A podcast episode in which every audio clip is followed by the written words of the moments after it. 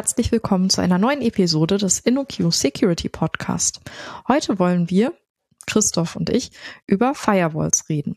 Was uns dazu bewegt, ist zum einen, hat ein, eine Hörerin im letzten Jahr ein ähm, Feedback an uns gesandt und hat uns gebeten, doch mal eine Folge über Firewalls zu machen. Und zum anderen gab es vor kurzem einen Vorfall, bei dem quasi eine Firewall involviert war. Dazu gibt's aber später mehr. Ja, genau. Also hallo Christoph erstmal. Hallo was, Lisa. Was sind denn Firewalls und wozu sind sie gut? Ja, in der IT sind äh, Firewalls, ich sag mal äh, ganz grob, äh, Dinge, die zwischen zwei Netzwerken stehen oder äh, zwischen einem Service und einem Client und die auf den Verbindungen schauen, äh, äh, was da passiert und dann diese Verbindung im gegebenenfalls auch blocken können. Ne? Das war jetzt so sehr high level. Es gibt aber wahrscheinlich eine ganze Reihe von verschiedenen Arten von Firewalls, aber dazu kommen wir vielleicht gleich. Äh, du hast jetzt das so mystisch gesagt mit diesem Dinge, die dazwischen stehen. Das bedeutet, dass es nicht immer ein Server zum Beispiel ist, sondern auch was ganz anderes sein kann.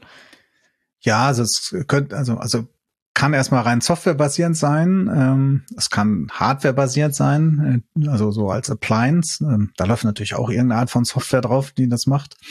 Ähm, aber die können auch Hardware unterstützend sein. Also wenn du so ein Netzwerkelement hast wie so ein Switch oder so, ähm, wo die Pakete durchgehen, da kann auch Firewall-Funktionen drin sein, die direkt in der Hardware unterstützt werden. Und deshalb ähm, sage ich das mal, habe ich das so ein bisschen als Ding bezeichnet, weil es gibt ja auch andere Arten von Firewalls, die so als ein Programm vielleicht auf deinem Computer laufen ähm, dabei. Das ist wieder ganz verschieden. Das habe ich erstmal gesagt.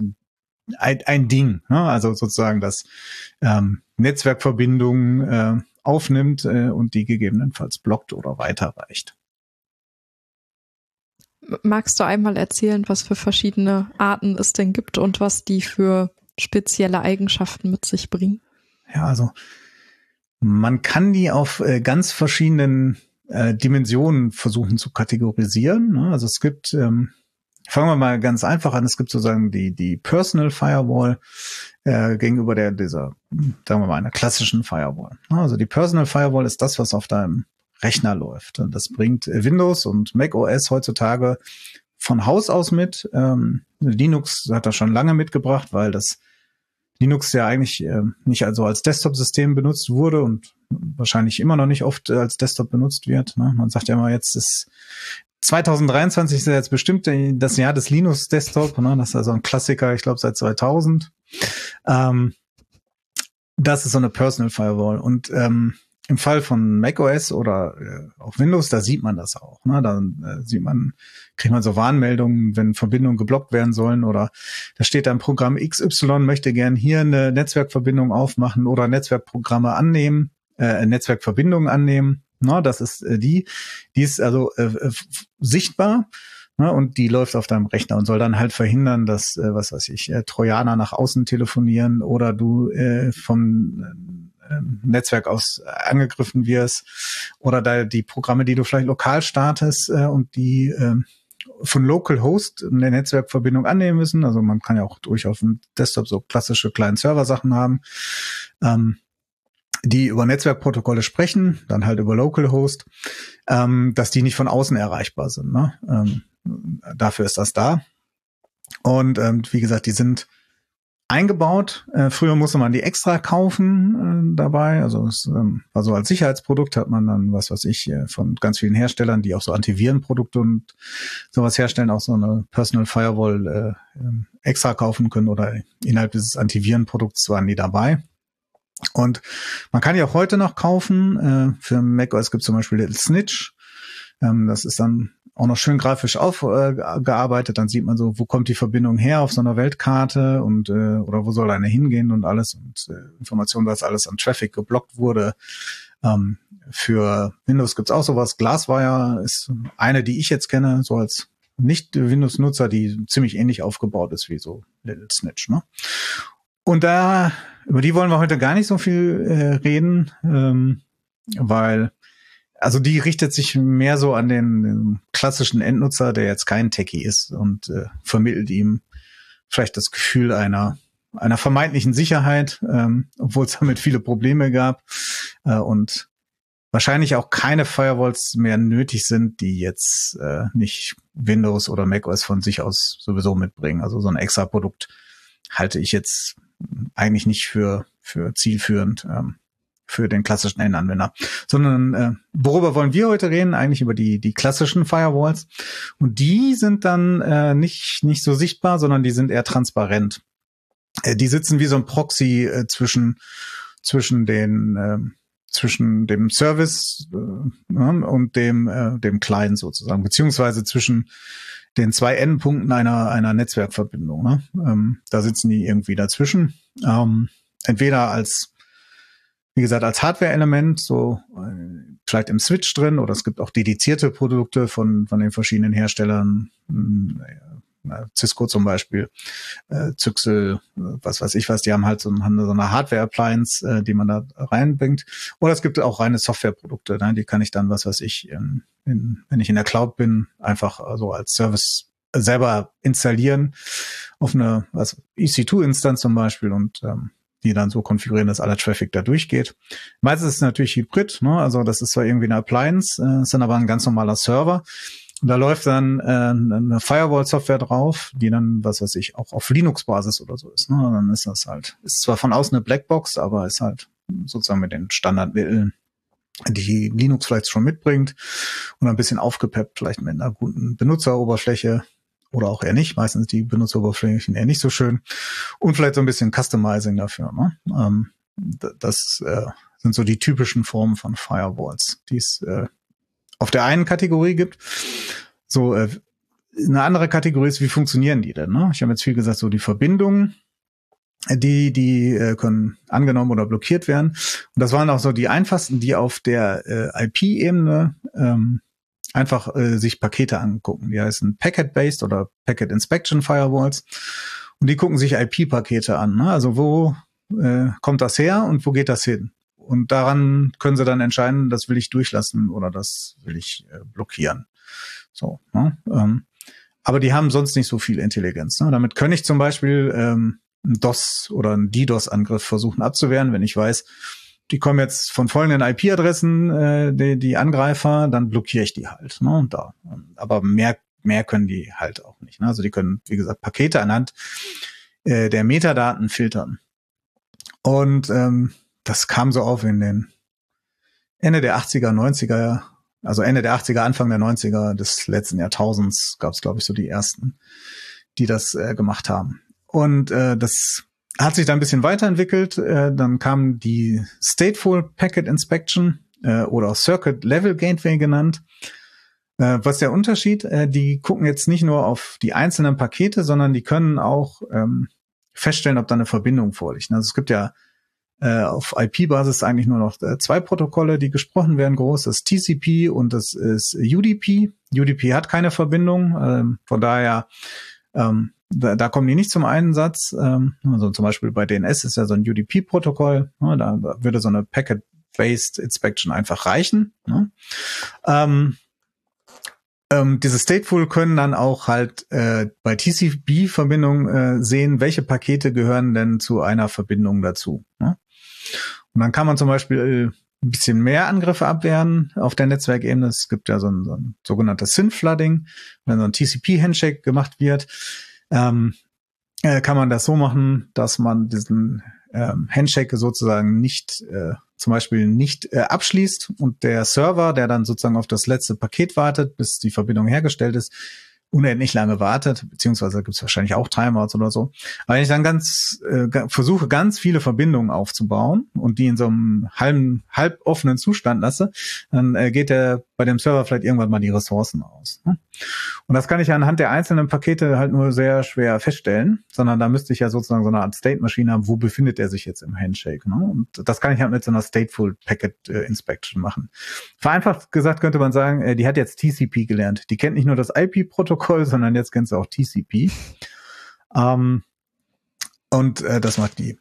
Und äh, das hat sich auch wieder alles weiter verfeinert. Ne? Das ist ja auch schon dann äh, 30 Jahre her, wo es da die ersten gab. Ähm, und dann gibt es den großen Begriff der Next Generation Firewall, ähm, der total blurry ist, weil das ist sozusagen alles Mögliche, was danach kam, sagt, ist dann Next Generation. Und die können sehr unterschiedliche Funktionen haben. Ne? Also ähm, die äh, können zum Beispiel dann oft so ein äh, Deep Packet Inspection nennt man das. Das heißt, die gucken sich nicht nur die Metadaten an, sozusagen, also äh, wohin geht's äh, das Paket und äh, woher kommt's und äh, gehört das jetzt zu einer bestimmten TCP-Verbindung, sondern die können dann auch in den, den Payload, also in die Daten reingucken. Ja, und dann kann man zum Beispiel feststellen, äh, da diese TCP-Verbindung hier gehört jetzt aber zu irgendwie äh, irgendeinem, was weiß ich, de, äh, zu illegalem File-Sharing oder das ist ein File-Sharing-Protokoll, also äh, was was da drunter läuft, ne? Oder das ist irgendwie ein Video-Streaming-Protokoll oder ein Voice äh, äh, äh, Streaming-Protokoll oder was was auch immer, ne? Und äh, können dementsprechend dann darauf reagieren. Äh, funktioniert nicht mehr so gut, seitdem das meiste der meiste Traffic im Internet verschlüsselt ist. Ne? Also den Payload angucken und der, wenn er verschlüsselt ist, dann kann ich wenig darüber rauskriegen. Da gibt's auch Techniken, die sich sozusagen die Struktur angucken, so äh, Größe, Anzahl der Pakete in Zeitraum X oder so, äh, wo man trotzdem vielleicht noch äh, schließen kann, ist das jetzt ein Videostream oder war das eine Webseite, die da abgerufen wird, aber das ist alles nicht so zuverlässig. Ähm, funktioniert halt nicht so gut. Äh, andere Sachen, die unter Next Generation gefasst werden, ist, äh, dass die zum Beispiel auch äh, Möglichkeiten haben, auf dem Application Level oder Application Layer zuzugreifen. Ne? Dafür gibt's dann aber auch nochmal ein extra Wort, das sind Application Level und Layer Firewalls. Ähm, ne? Und die kennen, kennen dann halt, ähm, äh, arbeiten dann nicht auf, auf der Paketebene mehr, sondern auf den Protokollen, die äh, äh, oberhalb von TCP liegen. Ne? Das könnte jetzt sein äh, SMTP, XMPP äh, und typischerweise natürlich HTTP. Und da kommt äh, dann eins ins Spiel, was äh, wahrscheinlich äh, du auch schon oft gehört hast ähm, und äh, wahrscheinlich auch viele Hörerinnen gehört haben, das ist die Web Application Firewall, die WAF. Und die versteht halt HTTP. Ne? Die kann das HTTP-Protokoll analysieren und versuchen, ähm, darauf äh, zu arbeiten. Das sind ganz schön viele verschiedene Arten, Kategorien und eine lange Historie dahinter. Ähm, sind für heutige Projekte nur die neuesten relevant oder auch ältere? Eigentlich sind noch ähm, alle Kategorien äh, relevant. Äh, es kommt aber darauf an, wo du dich in so einem Projekt befindest. Ne? Also diese klassischen paketbasierten Sachen, die mit denen haben wir eher ähm, eher wenig zu tun sondern ähm, das macht so der Betrieb. Äh, Im Rechenzentrum wird sowas gebraucht. Ne? Also die wollen natürlich sicher sein gegen irgendwelche DOS-Angriffe oder so. Ähm, damit haben wir aber wenig zu tun. Ne? Also wir, wir sind ja, also was heißt wir? Ne? Also wir beide sind auf jeden Fall eher in der Applikationsentwicklung unterwegs und nicht in der Netzwerktechnik. Deshalb haben wir mit denen nichts zu tun. Trotzdem gibt's die überall. Also in jedem Rechenzentrum oder sonst wie steht wahrscheinlich so ein Ding äh, rum äh, und die, äh, die Netzwerkverbindung ist halt nicht direkt äh, sozusagen äh, an, ans Internet angeschlossen. Ne? Damit man, wie gesagt, einfach zum Beispiel so einen DOS-Angriff äh, kappen kann äh, oder versuchen kann, den zu kappen. Oder es wird auch, also wenn man mal Rechner direkt ans Internet anschließt, ne? wenn man das mal kann, das gar nicht so einfach. Ne? Und zu Hause sitzen ja auch noch die Internet Service Provider dazwischen, die blocken auch schon jede Menge, aber wenn man das mal einfach so dran sitzt, dann kommt innerhalb wenigster, äh, innerhalb kürzester Zeit, oft wenige Sekunden, dass alle möglichen Angriffe da probiert werden, auch auf der Netzwerkebene. Ne? Und sowas wird dann von so einer Firewall alles rausgehauen. Ähm, ja. Äh, deshalb ja, ist noch, ist noch dabei und ist auch sinnvoll äh, an der Stelle, äh, aber hat, äh, hat mit uns eher wenig am. Ähm, manchmal bemerkt man das, wenn man äh, irgendwie eine Applikation macht und die muss mal nach draußen telefonieren. Die macht irgendeinen Service aufrufen, der außerhalb des, des Netzwerks liegt, also des internen Netzwerks, wo die Applikation läuft. Ähm, ne? Also heute kann man ja viele Sachen also als Software as a Service buchen und dann muss man äh, mit äh, denen auch sprechen. Die bieten dann der API an. Und äh, dann kann es schon passieren, dass sowas einfach auch mal geblockt wird, ne? weil äh, die äh, dann manchmal sehr restriktiv eingestellt sind und sagen, äh, man darf erstmal nicht nach draußen telefonieren. Ne? Was vielleicht sinnvoll ist, um zu sagen, ja, äh, sollen halt äh, Leute, die vielleicht in das äh, Netzwerk eingedrungen sind, halt keine Daten exfiltrieren können. Also verbinden, verbieten wir Verbindungen nach außen. Das hatte ich schon in ein, zwei Projekten mal, äh, dass man dann sagen muss, ja, ihr müsst hier mal für folgende IP-Adressen die Firewall freischalten, damit wir da Verbindungen hin aufbauen können. Ne? Also kann einem schon noch passieren.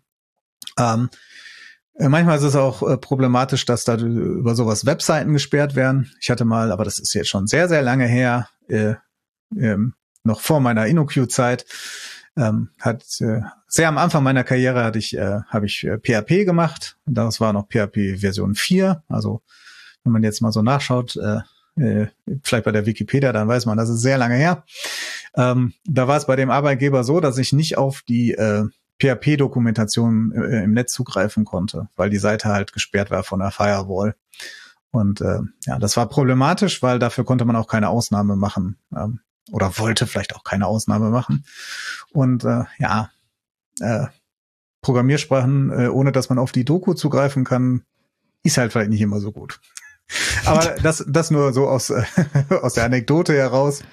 Ähm, ja, also es kann einem noch begegnen, dass man so oft auf diesen Firewalls ist. Ähm, äh, unbewusst ist das auch so, wenn man, was weiß ich, bei Cloud-Providern äh, unterwegs ist und dann da seine Maschinen ähm, hochfährt, da muss man denen ja auch erstmal so gewisse Rechte geben, ob die nach draußen telefonieren können oder in welchem IP-Adressbereich.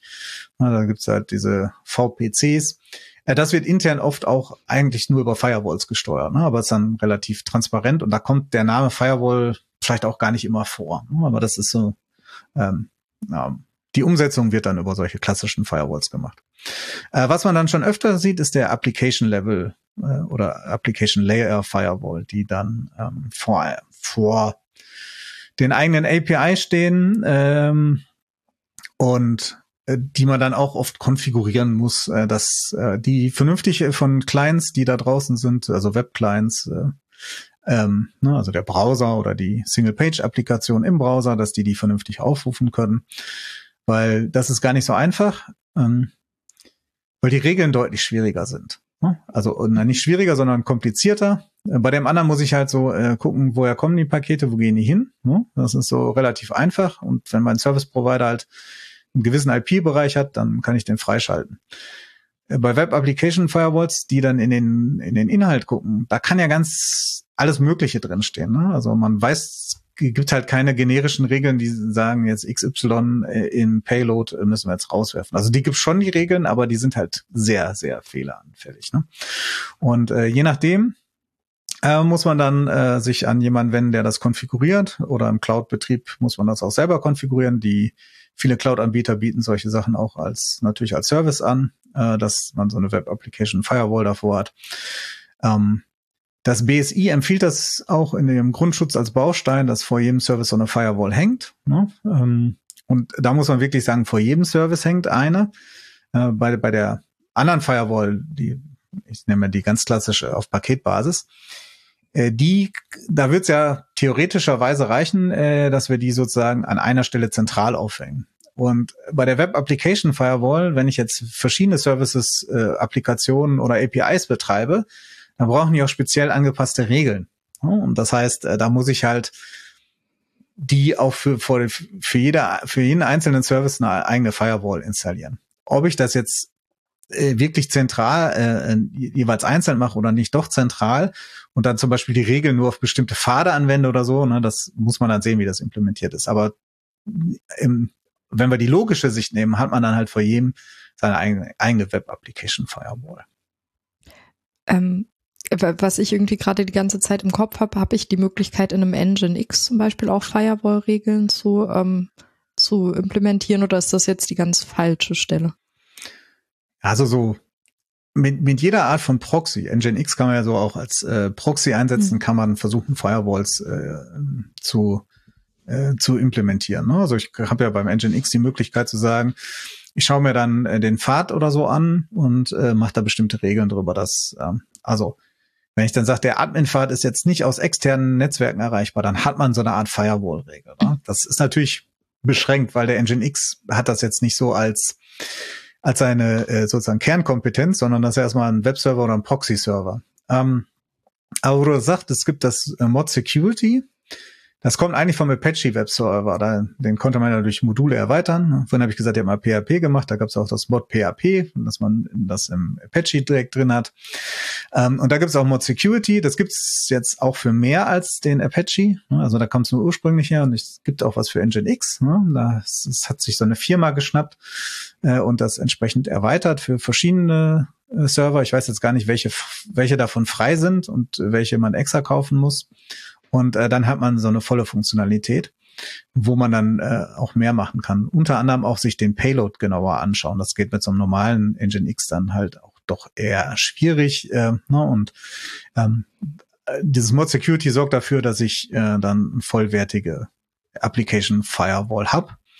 Äh, beziehungsweise ich brauche natürlich noch ein Regelset dafür. ne, aber sagen wir, das stellt erstmal die Funktionalität bereit. Dann brauche ich mir keinen eigenen Proxy schreiben sondern habe da was, wo ich sage, es gibt Regeln und danach kann ich den konfigurieren.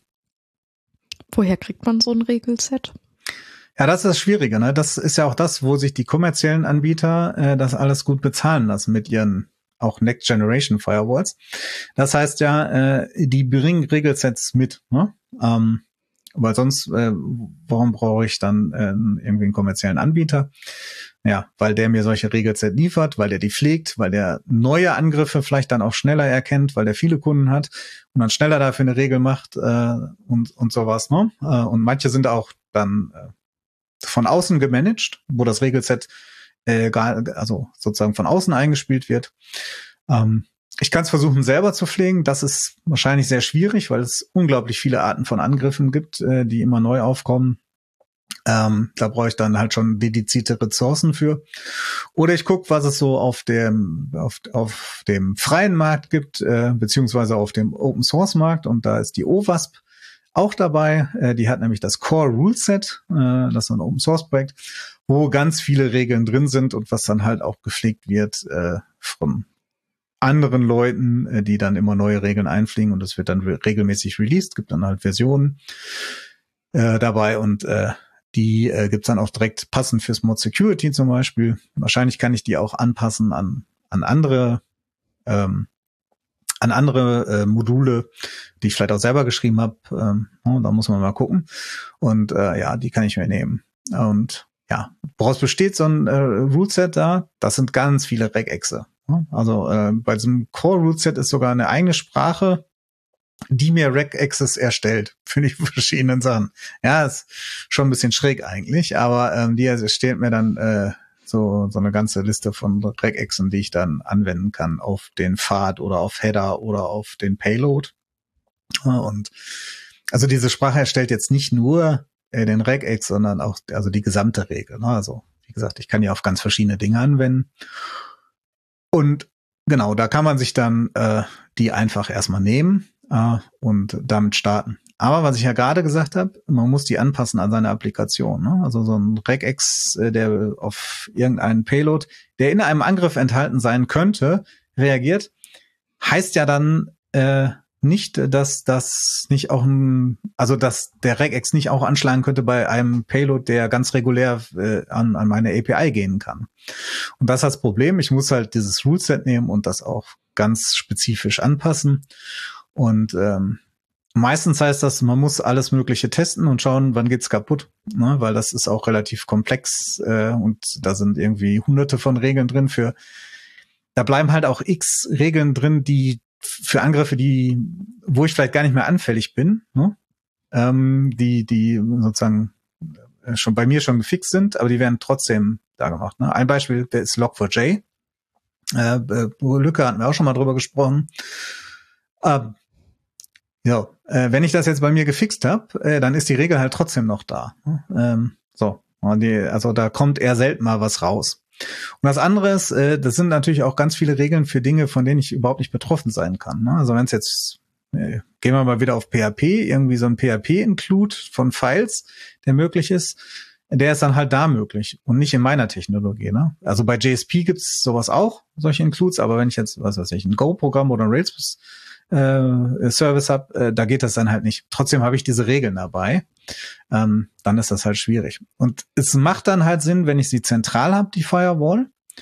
Und äh, ich habe da X-Services in verschiedenen Programmiersprachen, Frameworks oder so dahinter. Wenn ich es aber direkt davor setze, dann habe ich auch eine ganze Reihe von Regeln, die bei mir in der konkreten Situation überhaupt keinen Sinn machen.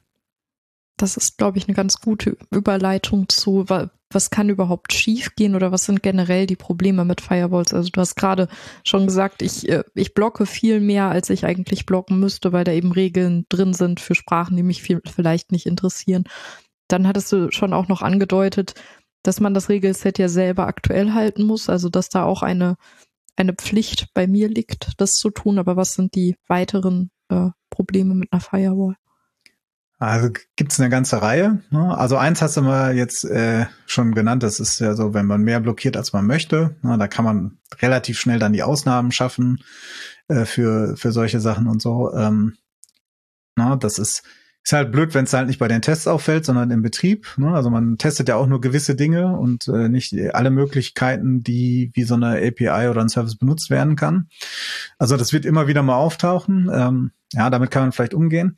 Ich glaube, das größere Problem äh, oder das größte Problem ist halt ähm, äh, die, dass man sich in falscher Sicherheit wiegt. Hm? Also oft ist die Security-Strategie halt, ja, wir, wir haben ja eine Firewall. Steht ja auch beim BSI im Grundschutz drin, dass wir eine Firewall haben müssen und damit wird alles äh, sind wir dann safe, ne? weil dann werden die äh, Angriffe werden dann draußen gehalten und äh, wir können dann äh, schauen, das oder wir schauen dann halt nicht mehr so auf die Security und das ist echt problematisch, ne? Und da muss man aufpassen.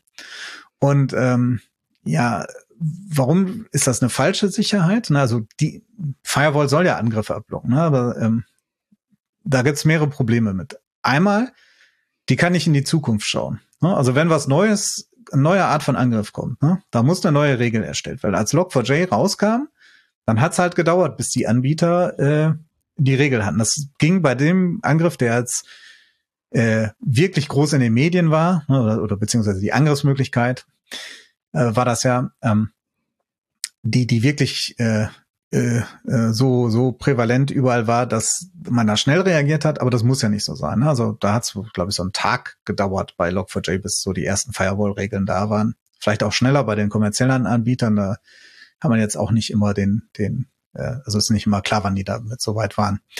So. Ne, und das können aber auch andere, Angriffe kommen, die vielleicht dann nicht so, ähm, nicht, nicht so, so eine, nicht so populär sind äh, wie, wie Log4j. Dann dauert das vielleicht halt, bis sie da sind. Und in der Zeit bin ich verwundbar.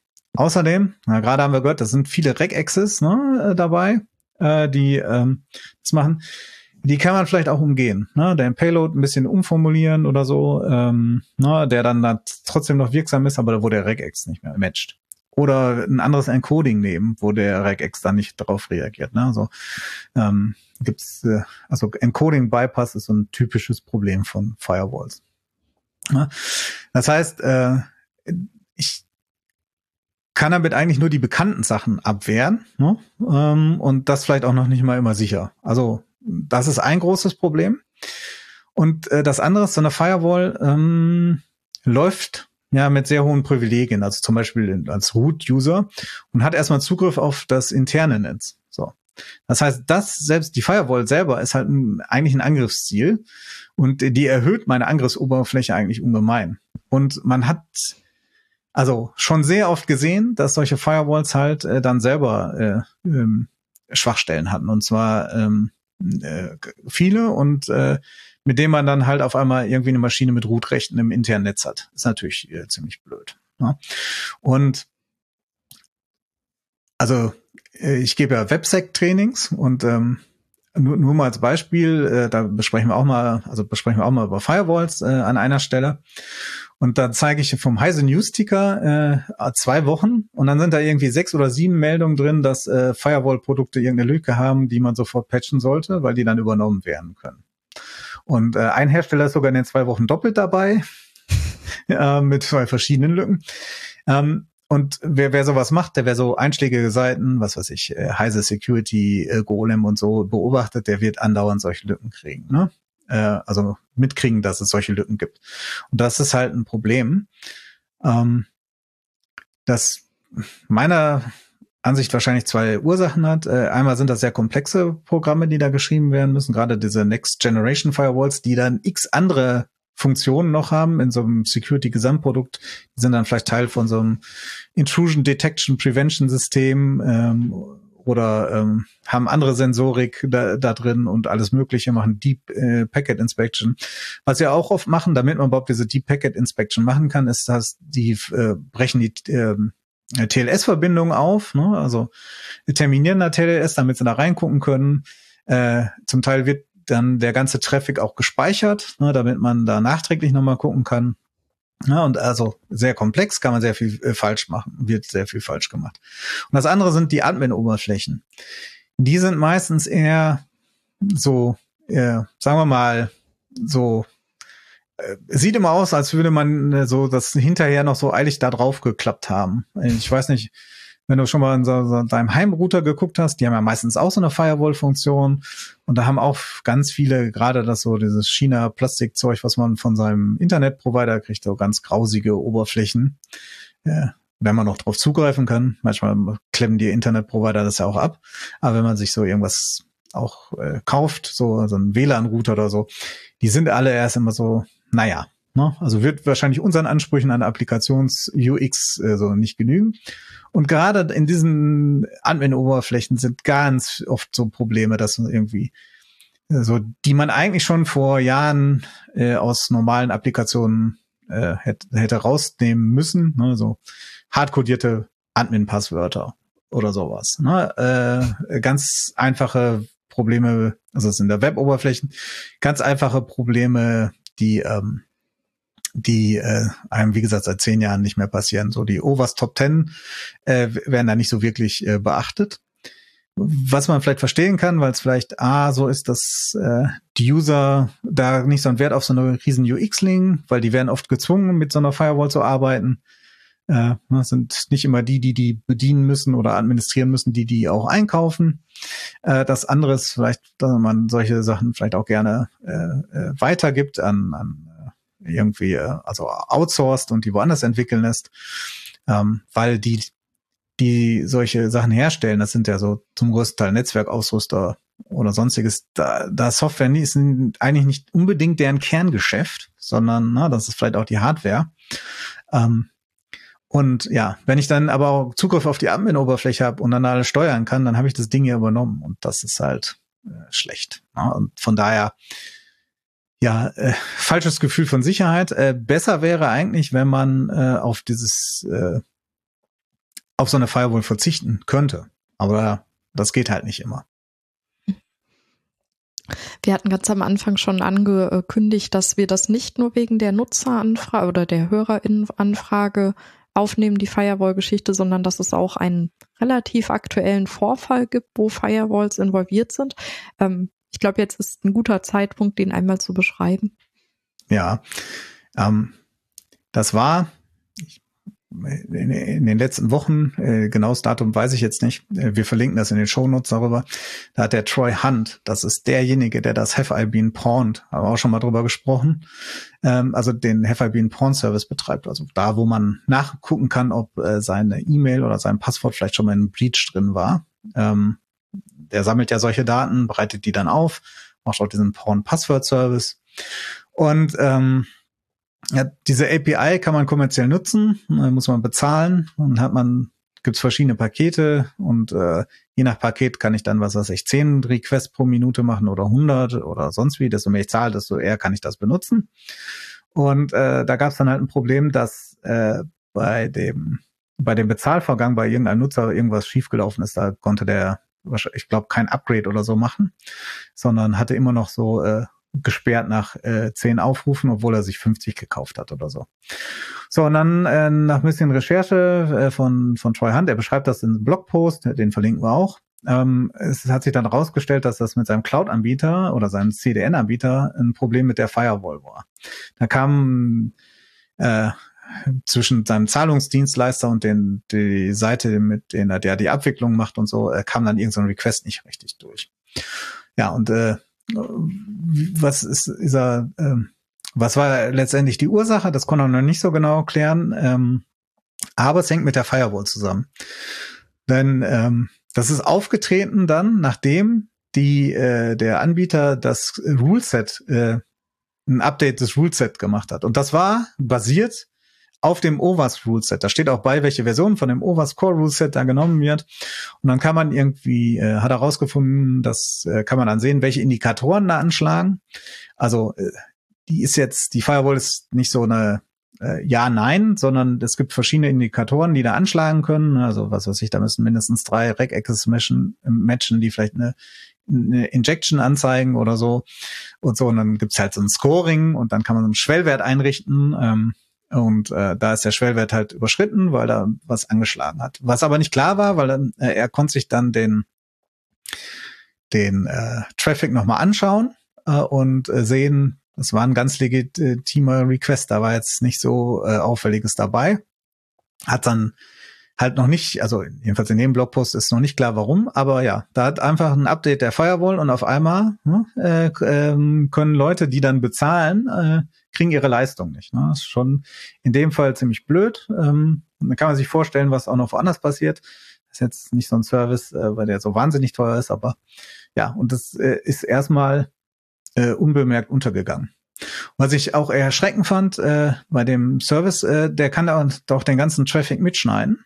Und äh, also wenn man das einstellt, äh, das wird dann zwar verschlüsselt, ne, man kann dann äh, Public äh, äh, Key dafür nehmen, dass man äh, das, das mit seinem Private Key nur noch selber entschlüsseln kann, aber trotzdem, der sammelt erstmal den ganzen Traffic. Und dann mal was schief geht, ähm, ja, ist, ich meine, das ist standardmäßig aus, aber das sind so Möglichkeiten, die vielleicht dann auch nicht so cool sind. Ja, und ähm, ich fand das ganz passend, weil äh, der Troy Hunt ja auch ein Sicherheitsforscher ist und dann Probleme mit so einer Firewall kriegt. Ne? Und äh, ich hatte ja gerade gesagt, äh, vielleicht ist es manchmal besser, äh, äh, keine Firewall zu haben. Und dazu ähm, bietet, also es gibt die eine Ausnahme, wo man die Firewall vielleicht äh, immer gerecht, äh, also gerechtfertigt ist, das ist, wenn ich keine Deployment-Fähigkeit habe. Sagen wir mal, ich kann nur alle drei Monate deployen. In so Großkonzernen passiert das öfter mal, ne? oder vielleicht nicht nur in Großkonzernen, aber typischerweise irgendwelche Sachen, Konzerne, Firmen, Projekte, wo es etwas träger zugeht und ich kann das nicht machen. Es gibt das große Deployment äh, alle drei Monate, große Zeremonie, alle müssen am Wochenende arbeiten, äh, damit das gemacht werden kann, weil man dann offline gehen muss. Es gibt tausend Gründe dafür. Das ist jetzt nicht nur so, äh, Konzernzähigkeit und fehlende Kommunikation, also sind auch fehlende Tests und äh, was weiß ich was, der Entwicklungsprozess mit ähm, irgendwelchen Quality Gates, die manuell durchgewunken werden muss, gibt's tausend Gründe. So, und wenn man das hat, äh, dann bin ich halt äh, drei Monate ungeschützt. Nehmen wir mal an, äh, zu, äh, Log4j ist da aufgetreten. So, äh, einfach mal äh, zwei, äh, sind aber noch zwei Monate bis zum nächsten Deployment. Ja, was mache ich denn dann? Ne? Ich meine, dann gibt's oft irgendwelche Möglichkeiten oder Sachen, dann so sagen, wir machen trotzdem Hotfix, aber da ist immer großer Alarm und was weiß ich was. Und die andere Lösung ist, ja, es gibt jetzt eine Regel in der Firewall, die dann auch äh, genutzt wird. Und dann sind wir jetzt auch mal sicher. Ne? Und ähm, ja. Und da wäre es eigentlich besser, wären zwei Sachen deutlich besser. Ähm, A, ich muss meine Deployment-Fähigkeit erhöhen. Eigentlich muss ich immer in der Lage sein, immer zu deployen. Ne? Wenigstens solche Hotfixes. Es muss ja nicht so sein, dass ich irgendwie ein Feature neu deploy, sondern aber ein Hotfix müsste ich eigentlich in, äh, in äh, äh, sozusagen in der Zeitspanne sofort deployen können. Ne? Das ist das eine. Und das andere wäre natürlich gut, ähm, wenn ich auch weiß, was, also wie ich solche Fixes mache. Ne? Also wir, so hier das Core Rootset kommt von der OWASP es gibt die OWASP Top 10, wo so die zehn größten Sicherheitsrisiken beschrieben werden für Webanwendungen. Also wenn ich denen aus dem Weg gehen könnte, weil ich weiß, wie die funktionieren, äh, weil ich weiß, wie man die ausnutzen kann und weiß, was ich dagegen tun kann, dann wäre das wahrscheinlich viel besser, als sich äh, mit trügerischer Sicherheit auf eine Firewall zu verlassen und dafür viel Geld zu bezahlen. Also wäre das quasi so deine Alternative zu Firewalls, äh, die oberste Top 10 kennen und sich davor schützen? Ja, also wäre schön, wenn man noch ein bisschen mehr als die oberste Top 10 kennt ähm, dabei und ähm, ist jetzt auch nicht äh, eine hundertprozentige Alternative zur Firewall, weil es, wie gesagt, es gibt Gründe, aber äh, es wäre besser, anstatt sich auf eine Firewall zu verlassen, was halt viele tun und sagen, ja, Sicherheit ist gewährleistet durch die äh, Firewall, auch vom BSI empfohlen, sondern dass ich die Ursachen bekämpfen kann. Und wenn ich die Lücken nicht mehr habe, äh, die ausgenutzt werden können und sicher, sichere APIs anbieten kann, sichere Service, dann wäre das natürlich viel besser, ne? die Ursache da bekämpfen. Und die OWASP Top 10 bieten sich halt schon als Einstieg dafür an, dass man mit denen anfängt und nicht irgendwelche äh, esoterischen Sicherheitslücken, sondern dann fängt man bei denen an, dann hat man schon mal eine sehr, sehr gute Basis äh, geschaffen, äh, um zu sagen, ja, äh, da kenne ich mich aus, darauf habe ich geachtet. Ich bin deutlich weniger gefährdet äh, und ich muss mich nicht auf die Firewall verlassen. Angenommen, ich möchte mich mehr mit den OWASP Top 10 äh, befassen. Hast du da einen Tipp, wie ich das machen kann? Ja, äh, natürlich. Äh, jetzt kommt der kleine Werbeblock hier. Äh, ganz neu äh, bieten wir an, äh, beziehungsweise im Moment bin das ich, der das äh, als Trainer anbieten kann, ist ein äh, Overs Top 10 Training. Overs Top 10 in der Praxis heißt das. Und ähm, damit äh, kann man sich auf sowas vorbereiten, ähm, dass man äh, halt sich die erstmal die Overs Top 10 kennenlernt, äh, dann lernt die zu vermeiden äh, und wie die so funktionieren. Und ähm, ja, es würde sich anbieten, sowas mal zu machen. Und ähm, also jedem Wettentwickler würde sich sowas anbieten, das zu machen. Das ist der erste Einstieg, wie äh, kann ich sozusagen sichere Service im Internet anbieten. Und äh, ich finde natürlich, bin, bin, ich habe jetzt überhaupt keinen Bias hier, sondern ich finde das beste Training ever. Ähm, ja, das hat so einen Grund, weil das ähm, ist halt im Gegensatz zu vielen anderen Trainings halt sehr praxisorientiert. Hm? Das ist halt nicht so, äh, wir machen äh, viele Folien und erklären da was und sieht alles ganz toll aus, sondern ähm, äh, wir machen da so einen Wechsel der Perspektive. Wie funktioniert das? Äh, wir, also ich stelle trotzdem erstmal natürlich die Oberst Top 10 vor, so äh, versuche so ein bisschen zu erklären, wie es im Allgemeinen funktioniert, aber dann müssen die Teilnehmer und Teilnehmerinnen äh, versuchen, äh, die äh, Overs Top 10 auszunutzen. Und zwar, indem sie die Rolle der Angreifer und Angreiferinnen annehmen. Es gibt dann äh, so, so eine äh, kleine Anwendung, wo absichtlich Fehler eingebaut sind an gewissen Stellen äh, und die müssen die dann ausnutzen.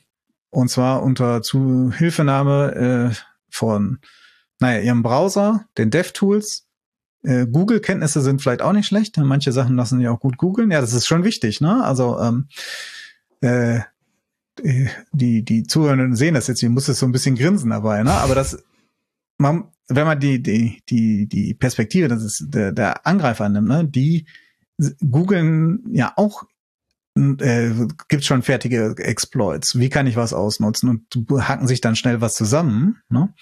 Und äh, wenn ich weiß, wie ich solche Informationen finde, äh, ist das schon ganz gut. Ja, und äh, mit den Informationen und ein paar Tipps natürlich von mir äh, wird das dann ähm, versuchen, sie sich da reinzuhacken. Und äh, wenn sie das geschafft haben, dann gibt es das nochmal so für die einzelnen Themenbereiche nochmal äh, in, etwas schwerer, ne, damit so wenn, wenn das ein öffentliches Training ist, sind die, die, die, sind die Teilnehmerinnen oft sehr heterogen ne, von den Vorkenntnissen und dann haben die, die dann schnell fertig sind, auch noch was zu tun und die, die etwas langsamer sind, ähm, müssen, müssen dann nicht abbrechen. Und äh, ja, das schaffen dann auch die Gruppen normalerweise. Ne? Man gibt dann ein bisschen, wie gesagt, Hilfestellung dazu. Und ähm, so, und dann haben sie erstmal die andere Perspektive, was erstmal ein riesiges Aha-Erlebnis bei, bei vielen Teilnehmerinnen er, erzeugt äh, um zu sehen, aha, so einfach geht manches, ne? Ähm, und äh, aha, so denken manchmal auch die Angreifer. Ne? Ähm, der Bruce Schneier, so ein berühmter Security-Forscher, hat noch mal gesagt, ne, dass man muss auch dieses Hackers Mind einnehmen. Ne? Also man muss nicht, also wenn man äh, mit Sicherheit zu tun hat, muss man nicht denken, äh, wie kriege ich mein System zum Laufen, wie funktioniert das, sondern wie kann ich es kaputt machen. Ne? Und äh, das fehlt oft. Ne? Und äh, dieser Perspektivwechsel hilft da. Aber das ist nicht alles, weil es richtet sich ja nicht an äh, äh, angehende Penetrationstester so, und Testerinnen, sondern das richtet sich an Entwickler und Entwicklerinnen. Und dann äh, schauen wir uns dann im Source Code an, was denn da falsch ist. Und dann wird dann nochmal gefragt, ja, was könnte man da besser machen? und äh, wie anders. Und dann fällt auch auf, welche Details man beachten muss, weil meistens sind die ersten zwei, drei Sachen äh, entweder nur ein halber Fix oder gar kein Fix oder ein eher schlechter Fix, wo, wo man sagt, äh, man kann es prinzipiell besser machen. Ne? Und dann ist so das zweite Erlebnis so nach dem, ah, da muss ich jetzt auf die Details achten an der Stelle. Ne? Und ähm, dann kommt man da zusammen und dann geht man so die Sache durch, muss das dann auch in den späteren so ein bisschen, wird es dann etwas schwieriger und muss so ein bisschen kombinieren. Aber auf jeden Fall hat man dann sehr viel getan äh, dabei und hat richtig die praktische Erfahrung, und zwar von beiden Seiten. Und äh, deshalb ist das äh, relativ, ich finde eigentlich ein relativ gutes gutes Training dafür. Es gibt bestimmt auch woanders gute Trainings, ähm, aber ähm, gerade bei solchen Sachen ist halt der meiner Ansicht der Praxisanteil äh, sehr, sehr wichtig. Ne? Also ähm, das, das kann man nicht so gut aus Folien äh, lernen. Da, da lernt man andere Inhalte. Ne? Wenn man viel Folien macht, äh, dann hat man großen Überblick und hat überhaupt erstmal was von den Sachen gehört und weiß dann, aha, da sollte ich mal drauf achten. Aber wenn ich dann äh, wirklich darauf achten muss auf irgendwelche Dinge, da muss ich es mal ausprobiert haben. Und das macht man in dem.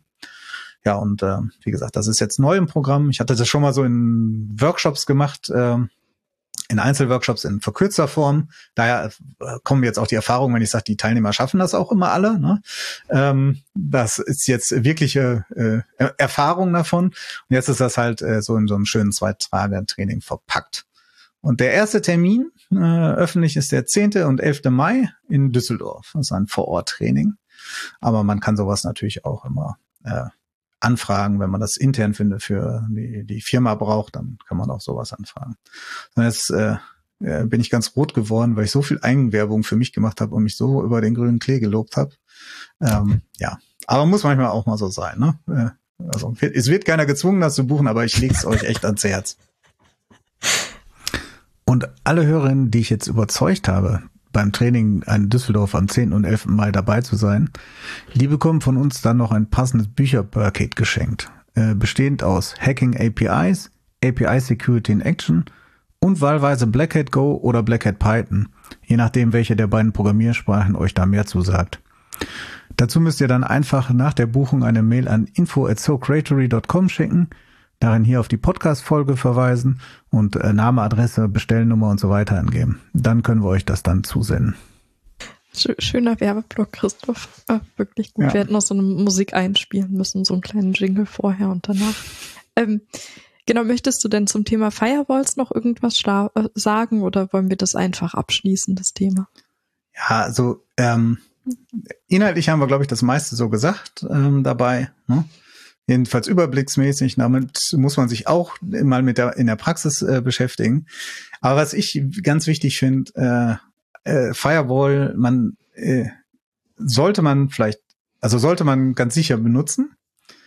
Aber das bietet jetzt erstmal keine Sicherheit. Das ist so, so, so Standard. Ne? Also ähm, von daher, das ist so, also man sollte halt aufpassen, dass man sich nicht damit sagt, das ist jetzt okay. Das ist wie beim Autofahren, wenn ich ein Airbag habe, sollte ich trotzdem nicht mit äh, 300 äh, durch äh, kurvige Straßen fahren, weil ich dann irgendwann im Straßengraben land oder vorm Baum. Und dann nutzt vielleicht auch der äh, Airbag dann nichts mehr. Ne? Also keine falsche Sicherheit. Firewall ist äh, wichtig, ne? sollte man nutzen. Aber es gibt noch äh, 100.000 andere Dinge, die noch dazugehören, um sichere Software zu haben im Web. Ne? Deshalb. Das waren sehr schöne Abschlussworte. Müssen wir ja. nicht mit dem Werbeblock enden. Dann vielen, vielen Dank, Christoph, für die Folge. Ich habe äh, viel mitgenommen für mich und bin dir dankbar, dass wir das aufbereitet haben. Ich hoffe, wir konnten dem Wunsch der ZuhörerInnen ähm, entsprechen, die das Thema sich gewünscht hat. Ähm, genau, falls ihr da draußen irgendwelches Feedback an uns habt, dann sendet uns das gerne als Mail an security-podcast.inoq.com. Wenn euch der Podcast gefällt, dann könnt ihr uns gerne bewerten oder uns auch weiterempfehlen. Und ich bedanke mich recht herzlich, dass ihr heute zugehört habt und sage bis zum nächsten Mal. Ciao.